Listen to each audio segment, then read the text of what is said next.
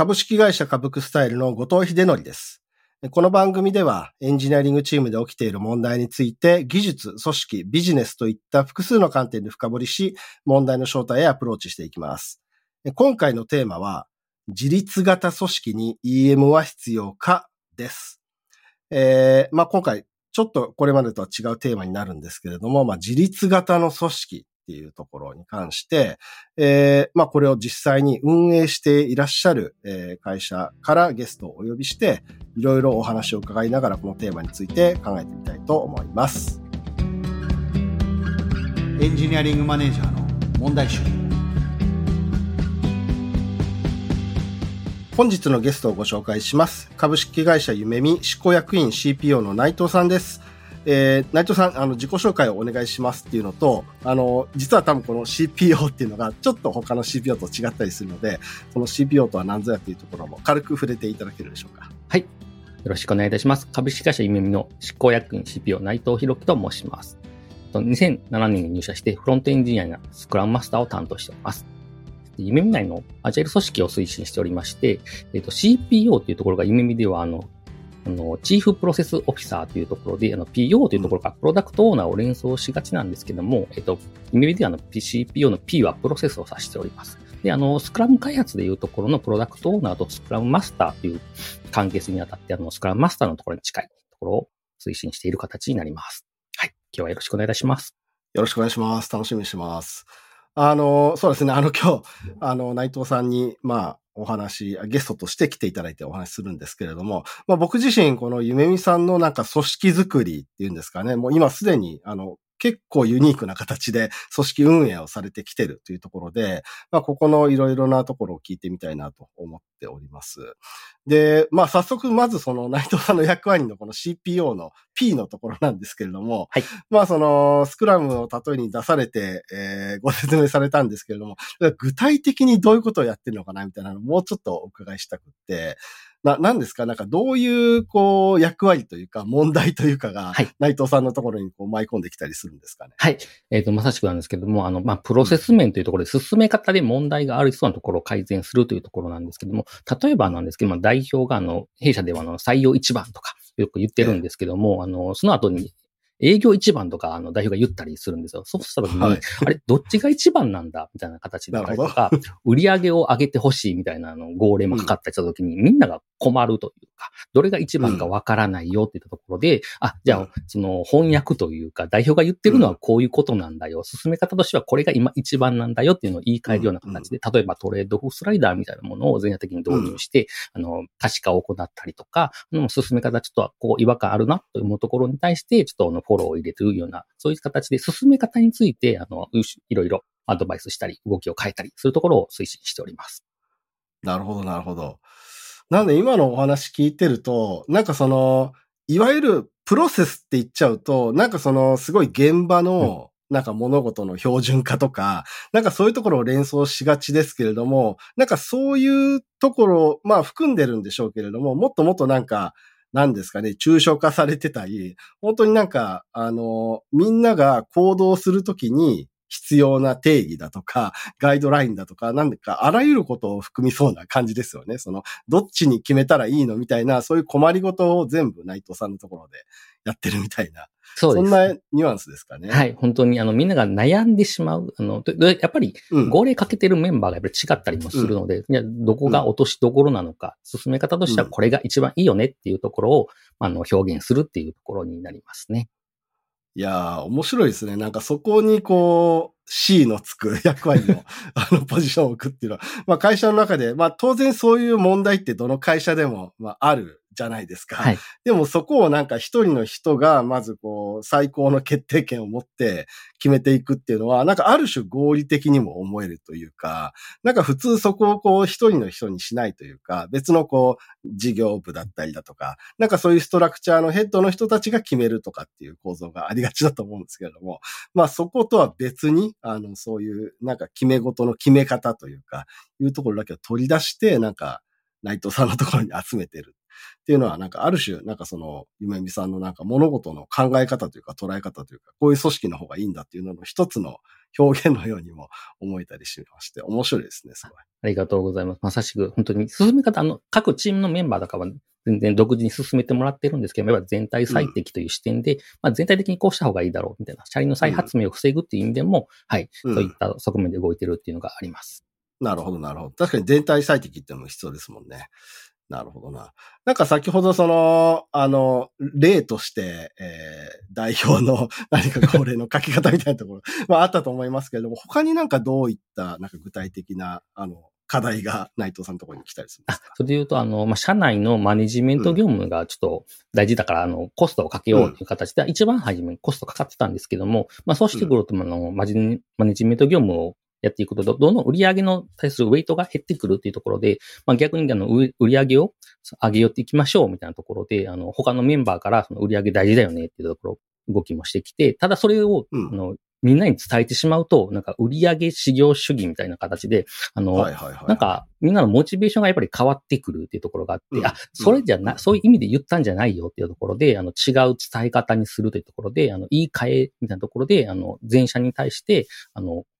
売上についてはこういう、あの、なんか2割ぐらいのマネジメントのコストだけはかけてもいいよ、みたいな形で、どれぐらいがいいのだろうか、みたいなところで、そのより数字で表すようなところの補足だったりとか、そういった予算を管理しているところと一緒に、あの、こういうふうに進めましょうとか言い換えたりするというようなこともしてました。なるほど。なるほど、なるほど。ということは、まあ、なんていうのかな。えー、っと、まあその伝え方みたいなところなんですかね。この会社の戦略なのか何かだったりをどう現場にというか全社に伝えていくのかみたいなところで、より良い、あの、皆さんの進行を妨げないような伝え方っていうんですかね。まあそういうのを内藤さんの方で、なんだろう、責任を持ってるっていうことなんですかね。そうですね。はい。あの、みんながとにかく迷わないっていう形にしている。うんうんで他にも、あの、夢見てるの組織的にすごく、あの、わかりづらいという理解しづらいところがあるので、その可視化するの図をあの作って、あの、今の会社の状況はこういうチーム状況だよ、みたいなのを見えるような活動もしてたりします。なるほど。まあそういうのもあれか、だから、進行に責任を持つっていうところで入ってくるんですね。なんか物事をスムーズにするっていうのが全部内藤さんのところに。そうですね。入ってくるっていうようなニュアンスなんですかね。はい、とにかくもう本当に動きやすくいい場を作るっていうのが一番ですかね。うんうんいや、なるほどな。なんか、すごく、あの、感覚的にはそこすごい大事だなっていうのはわかります。僕も今の会社で COO っていう役割を持っていて、なんか、ある種近しい部分はあると思うんですけれども、ただ、なんか、その、滑らかにするだけに責任を持ってるわけではなくて、他のことにもいろいろ責任持っちゃってる中で、滑らかにするのをやんなきゃいけないなとか思ったりもするんですけれども、なんか、そこだけが一番の責任だって言われると、確かにもっとそのそこにあの注力するだろうなっていう感覚を持ったりするので、すごくわかりますね。はい。ありがとうございます。で、先になんか内藤さんご自身の今の役割についてだいぶちょっと突っ込んでしまったんですけれども、そもそもなんか夢見さんのなんか会社のことですとか、どんな事業をされているのっていうところ、まあ聞いてる方のも結構ご存知の方多いと思うんですけれども、ちょっと改めて軽くご紹介いただけますか？はい。夢見はあの2000年にあの京都大学の同級生3名で立ち上げられたあのモバイルを中心にした、えっ、ー、と事業を展開している企業です。で、あの日本の IT エンジニア不足を解消したいなというところを目標にしてまして、まあ、デジタルトランスメーションを取り組む企業の内製化を支援するサービスを今は提供しておりまして、うん、あの、夢のミッションとして、あの、将来的にはそのアウトソーシングに頼らない内製化の時代を実現するということで、まあ、海外とかではその内製化というか、あの、まあ、自社のサービスは自社で作りたいっていうところがあると思うんですけども、まあ、日本はまだまだそのアウトソーシングをしている企業が多くてですね、ここをあの、なくして内製化するために、あの、夢見が、あの、内製化支援をして作れるような、そういった、あの、ものにしたいなっていうミッションが、で進めております。はいはいはいはい。なるほど。だから、あれですね。まあ、単にこうシステム開発を請け負うっていうのとは、まあ、あの、違うんだということですよね。はい。まさしくですね。お客さんのところで作れるっていうことをサポートしてるという。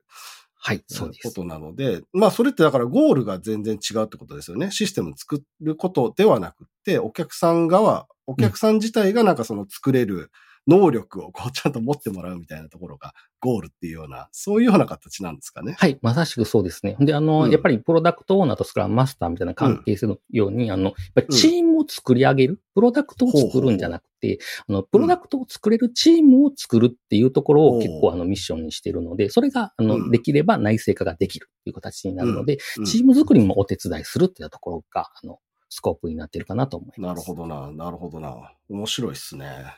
はい。はい。そこはなんか、そこ自体でもこう、もっといろいろ伺いたいなと思うんですけれども。まあ今日実はあの、まあそういったあの、ゆめみさんの会社のなんかまあ、組織運営の方にちょっとフォーカスしたいなと思っているので、一旦その事業の方は今日はちょっと少なめということで、一旦ここまでにさせていただきまして、えっと、まあ、少しその、今のゆめみさんのありよう、この、まあ、定量的な情報っていうんですか、その辺も、あの、伺えたらなと思っておりますけれども。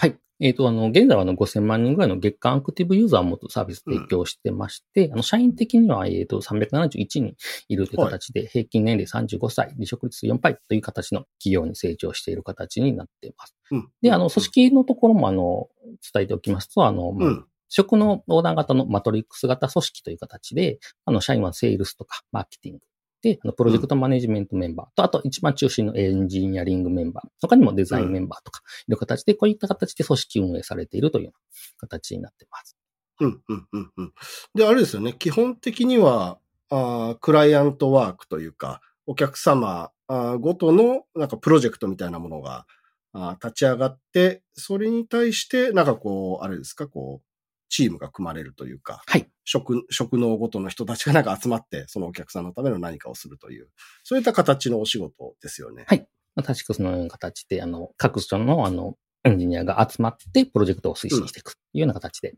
うん、うん。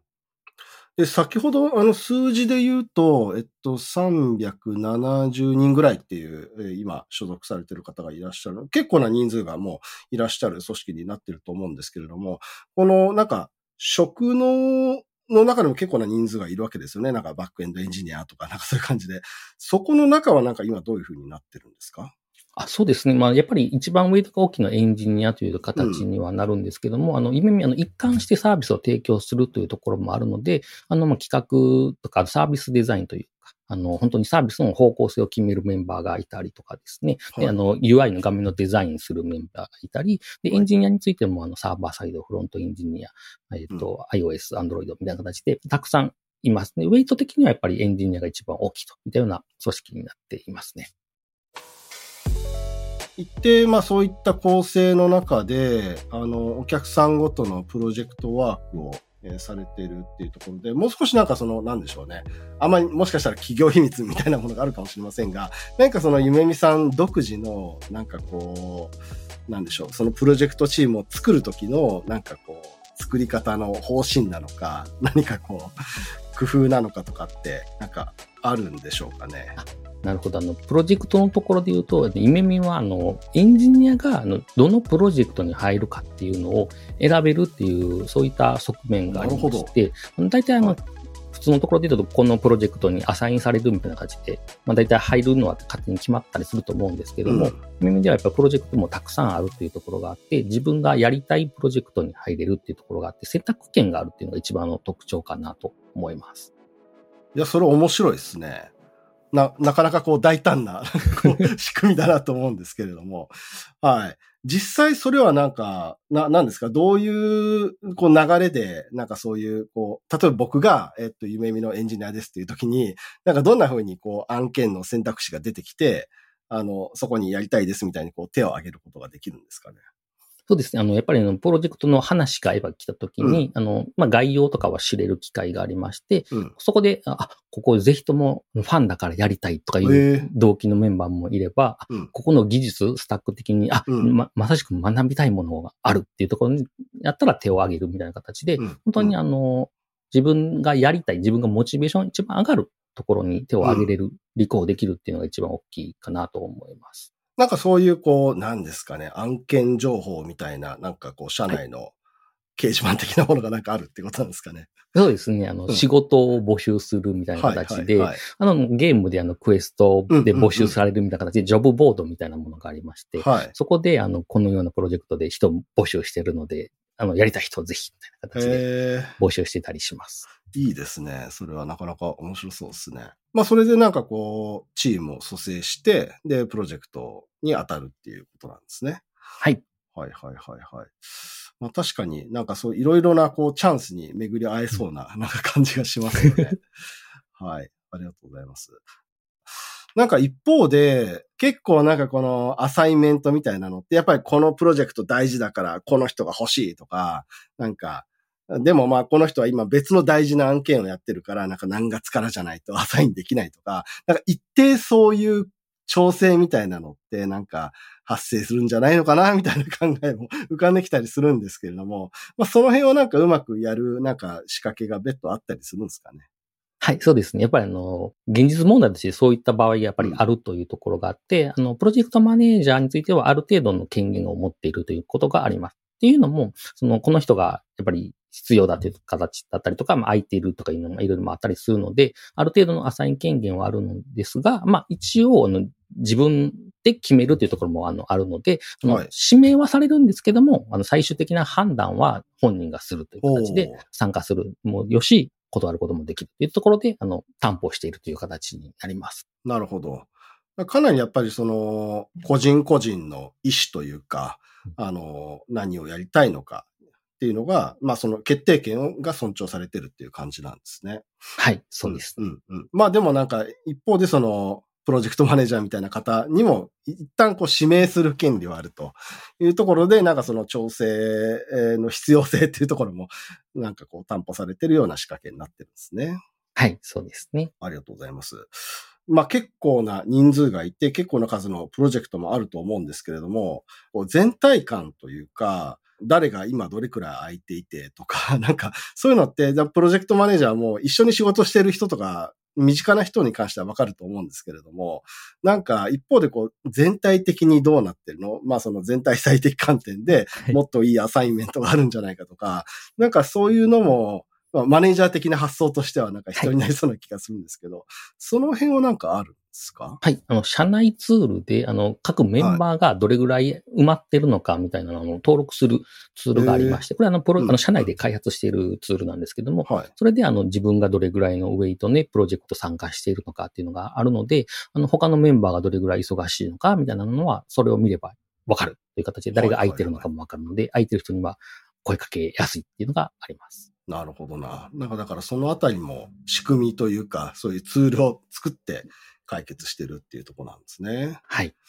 いや、非常になんかそういう、なんていうのかな、こう、ボトムアップっていうわけでもないですけれども、なんかもう個人個人が自分たちの意思だとか、責任だとか、なんかそういう、うー中で、あの、こう、必要なチームにアサインされてというか、まあ自分から参加しに行って仕事をするっていうような、そのトップダウンではない動き方みたいなのがすごく尊重されてるなっていうのを、なんか、ひしひしと感じたりしますね。ありがとうございます。あるさん、そあんま触れてなかったんですけども、そもそもゆめみさんの、えーっと、なんて言ってましたっけ？基本原則、プリンシプルって言ってましたっけ？はい。あの、いうところにもなんか、そのあたりが入ってるんでしたよね。はい、そうですね。あの、夢見一番大事にしているのが、あの、自学自責という形、あの、自立というところで、あうんの本当に自分のことは自分でできる、判断できるっていうところがあります。でこれができていくと、全員ができると、もう会社も自立して、チームも自立して動けるっていうところがあるので、一番大切にしているワードが自立といったところになります。うん、うん、うん、うん。そうなんですよね。なんか、まあ、いろんな面に、その、自立をベースにした仕掛けというか、はい。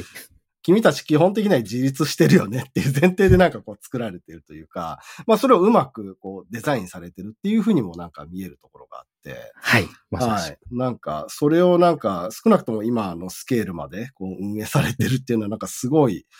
なんですかね、こう、うまくやられてるというか、はい。なんか尊敬するなっていう感じはしますよね。ありがとうございます。はい。これなんかその、組織面のその、えっと、さっきのプリンシプル、自立、自学、自責みたいなところ、なんかここをなんか強化するような方面のなんか活動とかも社内ではあったりするんですか？そうですね。あの、やっぱりメンバーの意識は結構じ、あの、重要視しているので、まあそういう形で自分のことはちゃんと自分で考えられるかどうかっていうところで、うんあの、いろんな制度があったりするんですけども、みんなのじ給与自己決定制度みたいなのがあったりとか、まあ有給取り放題制度みたいな、そういう形制度もいろいろたくさんあるんですけども、これあの基本的には自分たちでやっぱり考えてやらないと、あの、成り立たない制度でもあるので、うん。そういったところで本当に自分たちがどうやってやっていくのかとか、あと勉強し放題制度みたいな形で、勉強をあのやり放題みたいなところもあったりするんですけども、ここもあの本当に自分が必要だから勉強するよねっていうところで、本当にあのみんなが自分自身で考えて、それがどう会社にいい影響を与えるのかっていうのを、うん制度面でもいろいろ仕掛けをやって、あの自立っていうのを促してるのかなとは思っております。はいはいはいはい。で、あれですよね。おそらく、なんか想像なんですけれども、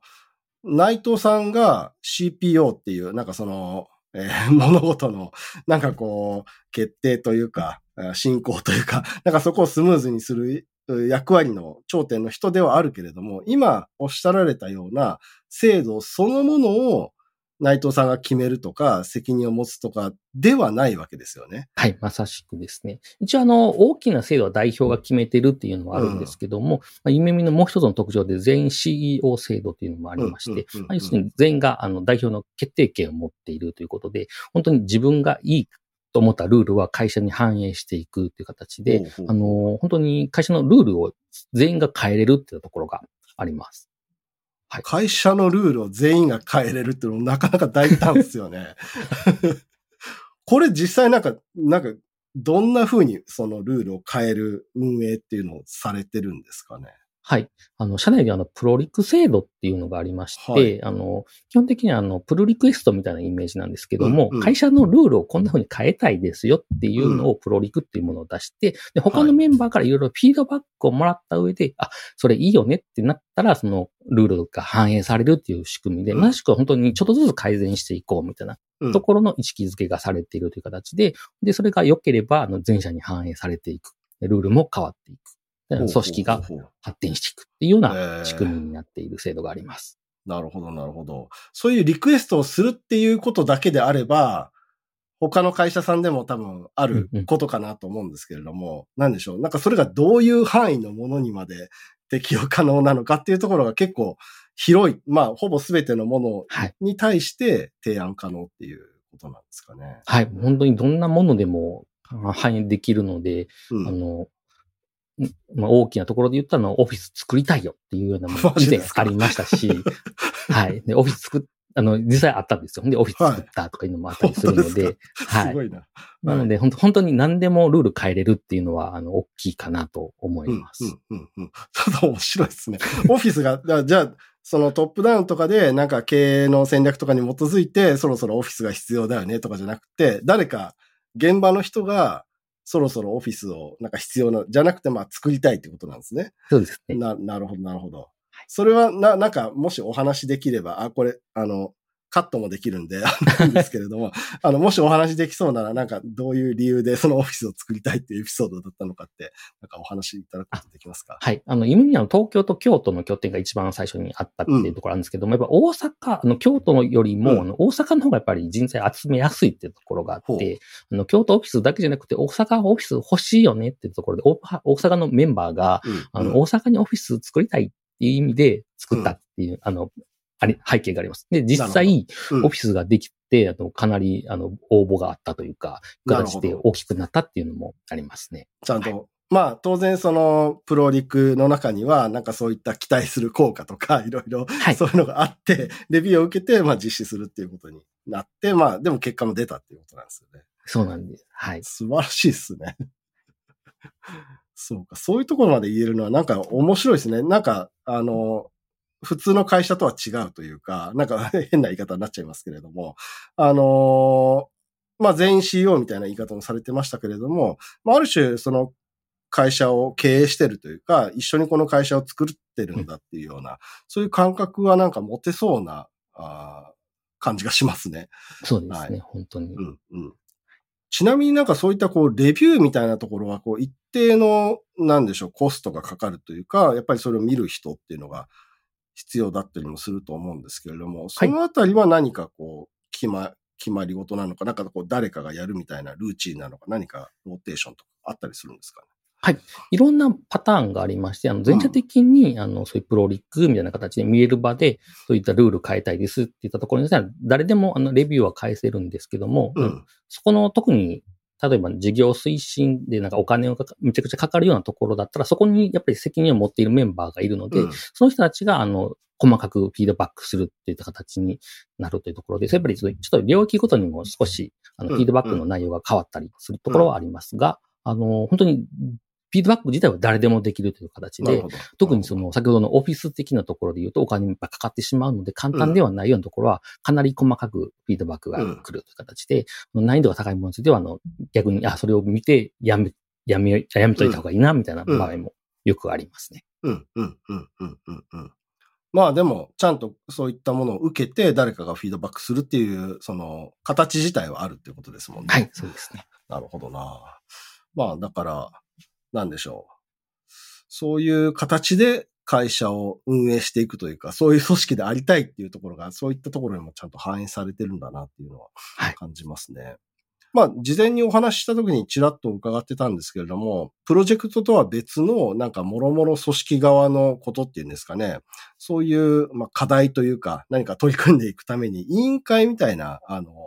制度で運営されてるっていうのも伺っていたんですけれども、このあたりも少しなんか紹介していただけますか？はい。まさしくなんですけども、あの、やっぱり社社内的にその間接業務というか、あの、内部のマネジメント業務ってやっぱりどうしても必要だというところがあると思うんですけども、そういうところを、あの、誰か一人の、あの、部長とか課長とかそういったマネージャーに任せるのではなくですね、あの、全員分散していこうみたいなところがありまして、委員会の中にそのブランディングで採用とか、えっ、と、営業プリセールスみたいなところを担当してたりとか、あと技術開発でエンジニアの技術を深掘りしたりとか、あと人材育成を担当したりとか、あとはその本当にマネジメント業務というところで、あの、リソースのところの調整だったりとか、うん。仕組み作りをしているメンバーがいる形で、そういう部分部分で委員会っていうものがあって、そこに興味あるメンバーが集まって、組織を運営していくっていうような、そういった仕組みになっています。うん、うん、うん、うん、うん。うん。その委員会っていうのは、プロジェクトをやりながら委員会もやるみたいな、なんか兼務でやってるようなイメージってあってますかね？そうですね。プロジェクトが大体目安なんですけども、うん。8割ぐらいは、あの、プロジェクト活動して、残り2割ぐらいを、その内部の活動にしましょうというガイドラインがあるという形。もちろん、あの、個々には、あの、うんウェイトが大きい人とか少ない人とかもいらっしゃるんですけども、うんうん大体目安として、えそんな形で運営しているというのがあります。うん、うん、うん、うん。なるほど、なるほど。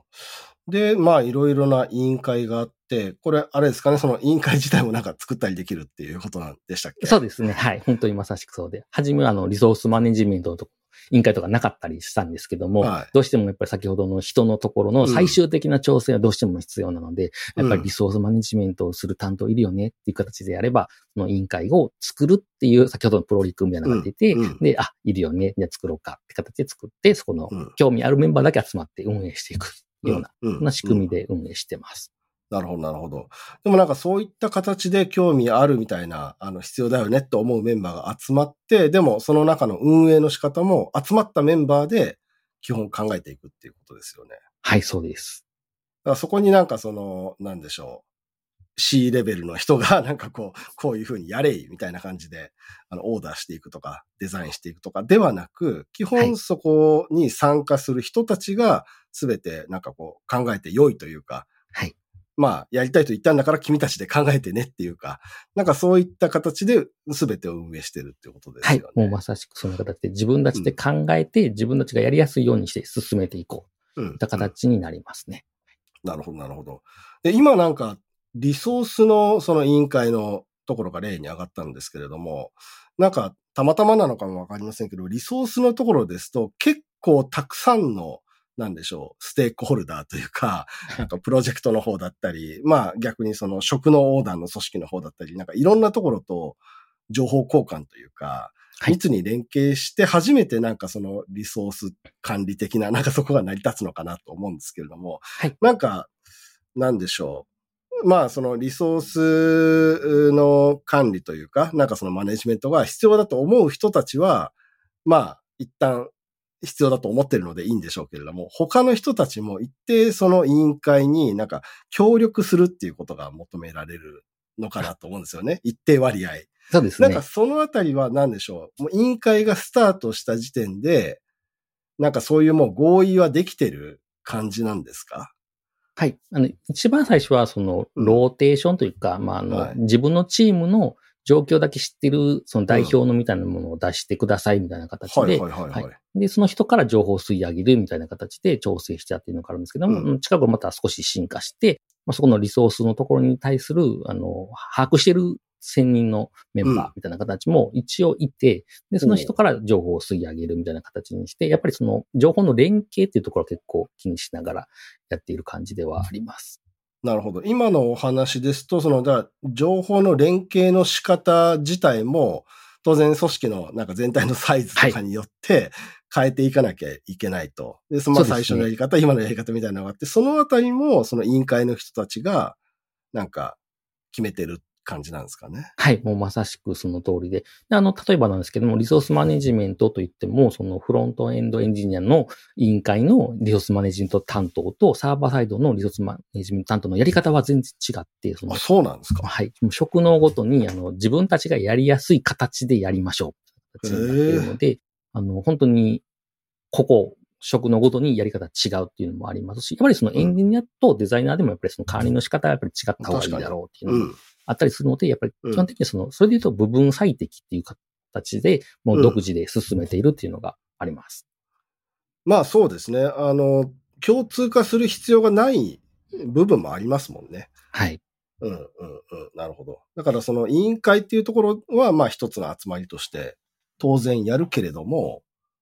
ハウの部分は、なんかその職能ごとの、まあ当然サイズも違うだろうし、なんか、なんですかね。わかんない。どういうタイミングでどういうコミュニケーションをするとか、なんかその辺も多分違ってくるんですよね。デザイナーがどのタイミングでどういう仕事が発生するのかとか。はいそのそういうのに合わせて、えっと、それぞれのその委員会の担当の人が最適なやり方を考えると。はい。まさしくです。なるほどなそれはでも、すあれですね。なんかその、そこまで自分で考えて、要は意思決定をしてな何かを取り組むっていうことだと思うので、はい。なんかその、そういった側面でもなんか意思決定の機会が、なんかすごくたくさんある会社なのかなっていうふうに今感じました。はい。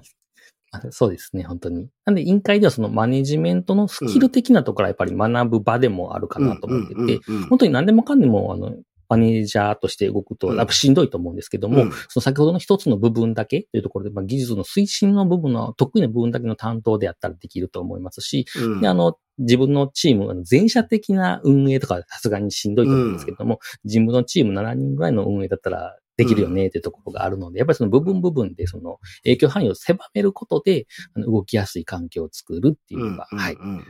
自立のところを促す仕組みの一つでもあるのかなとは思いや、そうですね。この自立において、やっぱりその自分で考えて、かつ、なんか決めるっていうことがすごく大事だと思うんですよね。で、わかんないです。まあ僕の想像ですと、なかなかこの決める経験、えー意思決定をする経験っていうのが、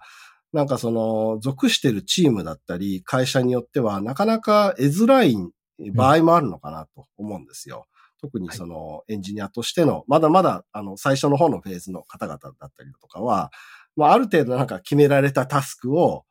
あの、やりましょう的な雰囲気で仕事をする。まあその作り方のコーディングの部分では一定そのその人の裁量はあるかもしれないけれども、まあ何をやるのかだったり、まあちょっと抽象的などうやるのかみたいなところはあんまり決定権がないみたいな状態とか、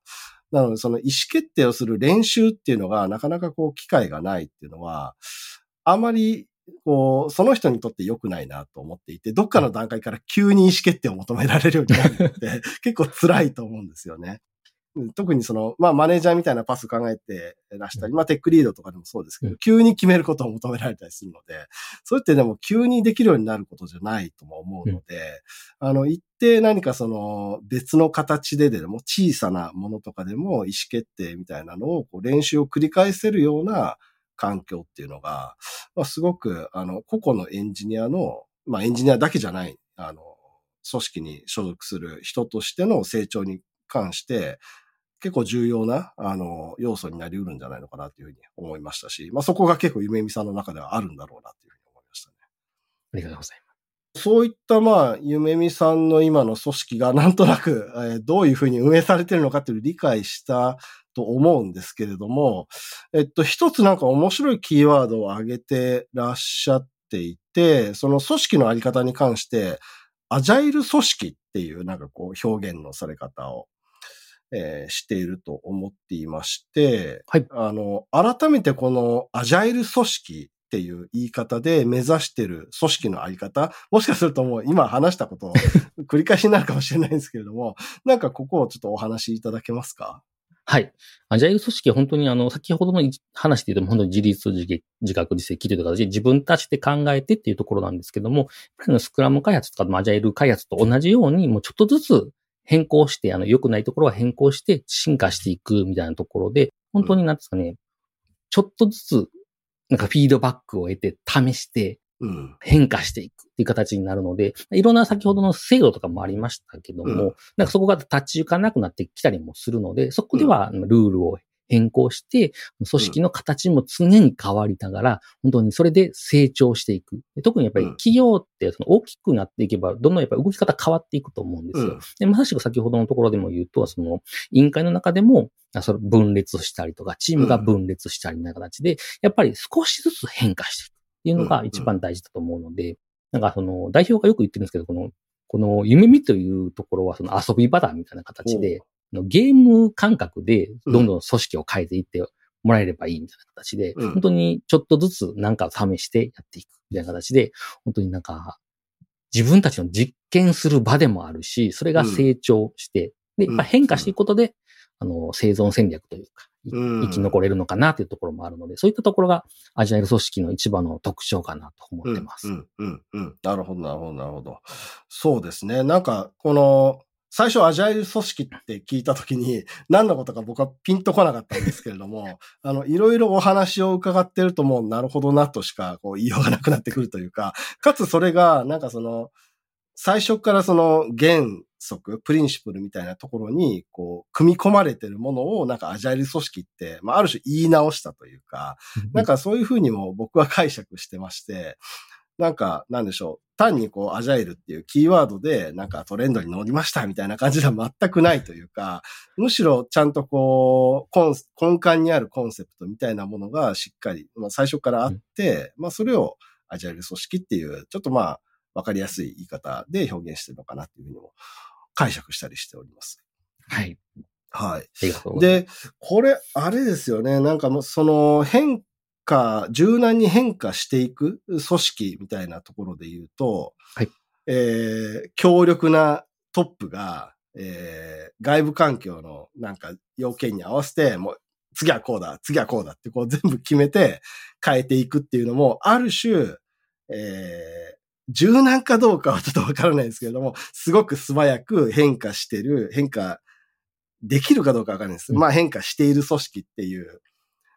えーあり方はまあ一つあると思うんですけれども、夢見さんのあり方って、まあそれとは真逆というか、どっちかというと、まあその、まあトップは何らかのその、あり方は示すけれども、なんか変化する、その変化自体は現場の人たちが、あの、生み出していくものっていうふうに捉えてるっていうことで合ってますよね。そうですね。まさしくだと思います。うん、うん、うん。なんかそこがやっぱりこう面白いというか、あのーなんでしょう。こう現場の人たちのなんか力というか可能性というか、なんかそういうところをこう信じてるみたいな、なんかそういう、なんですかね、美学というか、哲学というか、なんかそういうのがあるんですかね、会社の中に。そうですね。やっぱり自分たちで考えるっていうのが一番大事だっていうところがあるので、それで言うと、あの、先ほどのトップダウンみたいなところで、やっぱり必要な場面もあると思うんですけど、早く変わらないといけない時とか、そういう時はトップダウンも必要ですし、うん。で、ボトムアップという形で、あの、現場の声も大事というところで、あの、どっちから大事というよりかは、あの、うん。両方大切にしてて、うん。それに対して、あの、悪いところは逆の意見で修正していくっていう形にしているので、本当になんかよ、より良いバランスでうん。自分たちが一番動きやすいのは何なのか。それをやっぱり自分たちで考えて自分たちで行動するうん。っていうのが一番大事なのかなというところがありますね。なるほど。どちらもまあ方法としてはあり得る。うんけれども、まあちゃんと考えるっていうことなんですね。はい。まあこのようなゆめみさんの何ですかね、マネージャーみたいな役割が、明示的には必要ない形でこれまで運営されてきている自律的な組織だと思うんですけれども、こういった組織でこれからもマネージャーがないままスケールしていけるのか、それとも果たしてマネージャーがそろそろ必要なのかっていうところを、まあ、議論してみたいっていうふうなあのお題をもらっておりまして、ここについて最後ちょっと触れてみたいなと思っておりますけれども、なんか内藤さんの中でここに対するなんか課題感みたいなところが、まず終わりっていうことなんでしょうかね。そうですね。本当に、あの、やっぱり、やっぱりマネージャーっていう、あの、やるべきことはどの企業にもやっぱり、どの組織でも必要だと思うので、うそれを意味では、委員会活動という形で分散して進めているというのがあります。でうん結局その、なんかフロー効率みたいなところで効率化をどんどん進めていくと、やっぱり専任にした方がいいみたいな形で、やっぱりそのエンジニアのメンバーの中でも、まあそれだったらもう、そのことマネージャーとしてやっていきたいですっていう声も上がってきたりもしますし、うん。やっぱりその利益的なところで言うと、やっぱり、まあ、その集中させた方がいいっていうのもあるんですけども、といっても、あの、イメミは、あの、過去にその部長職の方が、そのボトルネックというか、あの、すごい責任ばかり、あの、重くなって、あの、やっぱりしんどくなってしまったっていう背景もあるので、やっぱりできる限り分散したいなっていう思いがあります。なので、あの、本当に、どっちが正解っていうのはないんですけども、その、組織的に今このタイミングではどっちがいいのかっていううん。これ、僕はあの逆にその分散する方を進めてはいるんですけども、うん。あの他のメンバーではやっぱり、あ、1000人いるよねっていう形で、まあやっぱり実際そのアジャイル組織で他の企業でも、やっぱ LINE マネージャーが必要だから結局うん入れたよっていう話もありますし、で、うん。今はそこをちょっとまだ、えーチャレンジしつつ、もう300、400人ぐらいまでは多分全然いなくても大丈夫だろうっていうのは見えてるんですけども、うん。今あの、1000人体制を目指しているってところがありまして、果たして1000人体制になった時にこの分散マネジメントがその成立するのかどうかっていうのは、ちょっと正直やってみないとわからないっていうところがあるので、あの、やっぱりその部分部分では、ちょっと一回ちょっとマネージャー置いてみようっていう形になると、今後はだ多分なるとは思いますし、うんで、逆にその、僕が進めてる方の分散のところうんも多分組織としては残ると思いますし、うんうん。なので両方やってみて、いいところをお互いにうん。これやっていって、あの、やっぱり実験していくっていうのをちょっと今後もチャレンジし続けたいなと思っている感じですね。はいなるほど。いや、面白いですね。はい。まあなんかその、何度か言われてる、えっと、分散っていうところはやっぱりすごくキーになってるのかなってはい思ってまして、あとまあ、あの、伺ってるお話、僕のあれ理解で言うと、まあ、マネージャー的な、えっと、機能はすでに委員会でカバーされてるってことですもんね。その、はいなんかアサイメントみたいな話とか、まあ評価っていうのは、評価は委員会じゃないのか、まあ報酬自己決定があるから、はい、そうですね。まあ何らかのプロセスとしてなんかそこはあると、機能としては。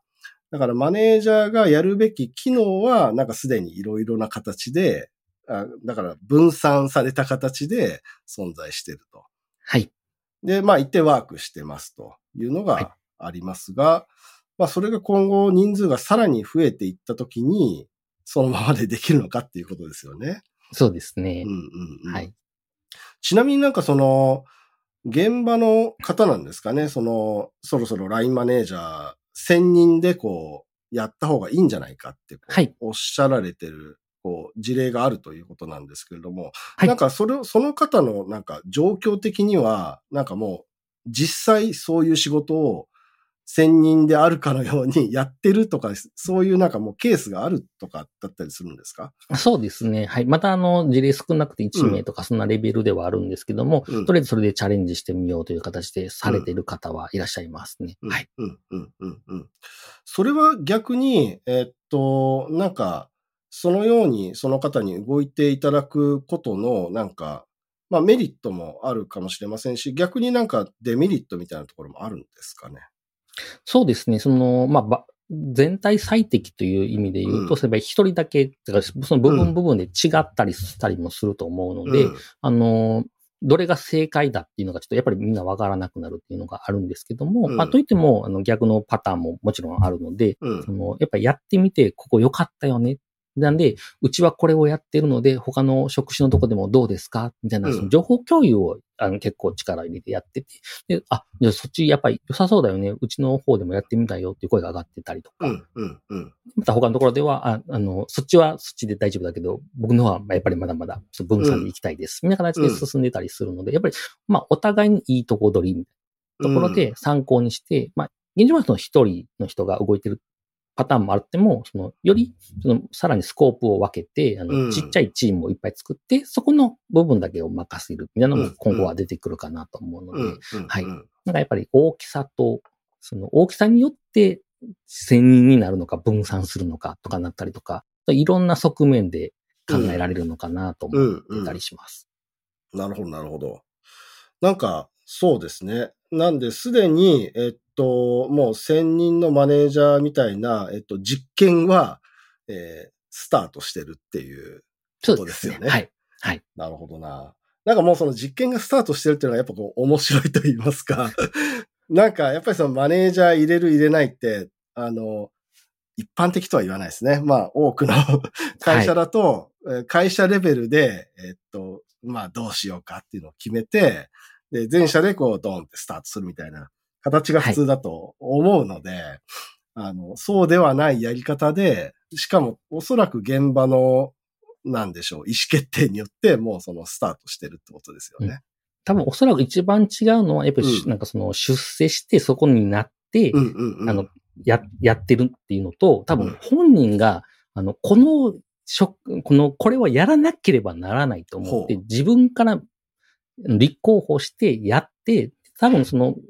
一般的なエンジニアマネージャーでいうと,、うん。いうところの全部をやってるわけではなくて、まあ先ほどのリソースマネジメントとかだけ集中してやってるとか、うん。いう形になるので、やっぱりちょっとやり方とか、その自分の思いとかは結構違うのかなと思ったりして見てたりはしますね。そうですよね。おそらく想像ですけれども、今の状況からすると、その、なんか、エンジニアリングマネージャー向けの給与テーブルができててとか、そういうのじゃない段階で、でもなんかこう、現場の状況、その人の状況からして、やらねば、まあやった方がいいっていう考えが発生して、で、やってらっしゃるっていうことはいなんですよね。なるほど。なんで、あれですね。やっぱりそこはすごく自律的というか、うんあのーまあ、具体の問題に対して何が必要なのか、何ができるのかを自分でちゃんと考えて、それに対して決定するっていうところがうん、すごく、なんですかね、反映されてる、また一つの例なのかなというふうにも思いましたね。はい。なんでそういう意味で言うと、なんでしょう、このマネージャーが必要なのかそうじゃないのかって、なんか、あんまりなんか必要ない議論なのかなっていうふうにも勝手ながら、あの、思ったりもしておりまして、まあ、すでにそういう実験が始まってるっていうこともあるでしょうし、なんかもう、その、なんか機能的に必要な形っていうのを現場の方々がちゃんとこう見出して、まあマネージャーって名乗るかどうかは別として、なんかいい塩梅でもう、あの、必要ならやってくれる組織になってるんじゃないのかなっていうふうにも見えますよね。そうですね。本当にそうだと思います。やっぱり自分たちで、自分たちのチームとかうん組織上で、うん。この機能足りない。じゃあそれを分散して複数名でやるのか、うんまあ数数人で固めてやるのかっていうだけの違いだと思うので、まあ進め方は自分たちで考えて一番やりやすいように考えましょうっていうのうんがやっぱり一番の特徴かなと思いますし、うんはい。うんまあ、必要と思ってやってるがゆえに、あの、全然みんな負担ではないというところは大きいのかなと思ったりもします。なるほど、なるほど。なんで、なんでしょう。そういう意味で言うと、なんか、あえて、こう、エンジニアリングマネージャーを導入しますみたいなのって、おそらく、ゆめみさんではなんかやらないっていうことですかね。それともなんかそういうのはあり得るんですか？現状は多分、あの、うん。これを全社的にやれとかいうのは多分なくて、うん。あの、推奨みたいなのはあるかもしれないんですけども、うん。うん。多分、やっぱり両方パターンはあると思うので、うん。あの、こっちでやっててうまくいってるよって事例を教えて、あ、うん。いいよねと思ったら他のところではそれを真似されるという形になると思うので、まあ先ほど言ったそのエンジニアの方ができるところもあれば、うん。分散をすでに続けていくところも今後はずっと続くと思うので、うん。まあそこではまあ自分たちでその他の事例を見て、うん。自分たちが一番いいものを生み出して考えてうん。取り入れてくれっていうのがうんあるかなと思います。うん。でちょっと僕のチーフ、うん CPO っていう意味で言うと、うん。それを、この全社的にいろんなやり方をあるっていうのを伝えていくっていうのも仕事の一つなのかなと思っています。そうですよね。なので、なんか、基本この現場の人たちの今できてる、その自分たちで考えて意思決定していくっていうところ自体をスケールさせることができれば、そのマネージャーを導入するかどうかではなくって、もう自然と今のなんか形のまま大きくなっていける。まあうんもちろん限界はどっかあるかもしれないですけど、1000ぐらいはまあいけるんじゃないのかなっていう感じもしなくはないですよね。そうですね。うんで本当にあの、やっぱり自立していけばいいということで、スクラム開発でも、あの、え理想はスクラムマスターがいなくなることみたいなこと言われてると思うんですけども、やっぱりこれと同じ多分マネージャー的な部分の業務はあると、ちょっと残るとは思うんですけども、それが、おのずと将来的には自分たちでできるようになるっていうのが、将来的には本当にうんいいのかなと思ってて、うんあの、勝手にその役割がいなくなるのを目指すみたい確かに。うん。なのを進めていきたいなとは思ってます。なるほど。いや、面白いですね。なんか、えっと、結構もう、じゃあ、ゆめみさんの、えっと、あり方だったり、まあ、今後、1000人体制に向けて、まあ、どういうふうに、なんか、チャレンジがあるのかな、みたいなところも話したあところで、最後に、あの、内藤さんご自身が今、この、なんでしょう、プロセスっていうところに、はい。えー責任を持ってるっていうところでの、なんかこう、やりがいだったり、今後のチャレンジみたいなのって、なんか、あればお聞かせいただくことできますか？そうですね。なん、なんていうんですかね。僕あの、まあ、スクラムマスターを経験したがゆえに、その進め方っていうのがかなり気になってきて、うん。あの、やっぱり組織の設計作りって結構大事だなと思って、うん。その、なんかみんなにこれをやれとか、あの、そういうトップダウンで言うんではなくて、うん。仕組みを作ったら、おのずとそういう形にみんなが適用して、うん。なんか、動、泳ぎやすくなるっていう感じですかね。っていうところが結構あの、あるなと思ってるので、その組織づくりで、実は自分はこういった狙いでこの組織をつ、あの、手こ入れとかしてるけど、みんなは気づかないうちに、あれ、なんか動きやすいやん、みたいなうん。形でなればいいなっていうところで、あの、本当になんか、スクラムも一緒なんですけど、そのスケールしていくのすごい難しいっていうところがあるので、うんどどうやって大きくしていくのか。で、それをなんかみんなが気づかないうちに、そういうツールをちょこちょこと用意していて、うんみんなが、あ、このべ便利なツール使ったら、あれ、はいそのまま大きくなったよねっていうのを、うんうんううんんなんかみんなが気づかれないうちにやりたいなっていうのが、あの、僕の中の一番大きいやりがいでもあるし、ミッションでもあるのかなと思ってます。なるほど、なるほど、なるほど。いや、面白いですね。最後のはなんか内藤さんの人柄がすごい現れているというか、その、チーフのプロセスのオフィサーでありながら、多分そのプロセスの改善のところを気づかれないようにやりたいっていうのは、なかなか奥が深いというか、知らない間にこう、プロセスが良くなってたっていうことだと思うので、はい。いや、結構究極の形ですよね、それは。いや、なかなか面白いなと思います。というわけで、今日は、あゆめみの内藤さんにいろいろお話を伺いました。あの、個人的にですね、あの、まあ、ゆめみさんの組織、あの、独自だなって以前から思ってはいたんですけれども、まあ、このような形で、えっと、中の人と直接あれこれ、あの、詳しくお話を伺ったっていうのは僕自身初めてでして、なんか改めて結構こう、稀有な組織づくりをされてるなっていうところは痛感した次第ですね。あの、で、かつ、なんていうのかな、マネージャーとしてもすごく学びのある回になったと思っておりまして、なんかいろいろなエッセンスをあの聞いていらっしゃる皆さんも、あの、取り入れることができるんじゃないのかなと思っております。さて、この番組では感想や質問、リクエストなどをお待ちしております。番組詳細欄にあるリンクよりお気軽にご投稿ください。えツイッターではハッシュタグ EM 問題集をつけてツイートしてください。え EM はアルファベット、問題集は漢字でお願いします。そして Apple Podcast や Spotify の Podcast ではレビューもできますので、こちらにも感想を書いてもらえると嬉しいです。お相手は株式会社株クスタイル COO 兼 CTO の後藤秀則でした。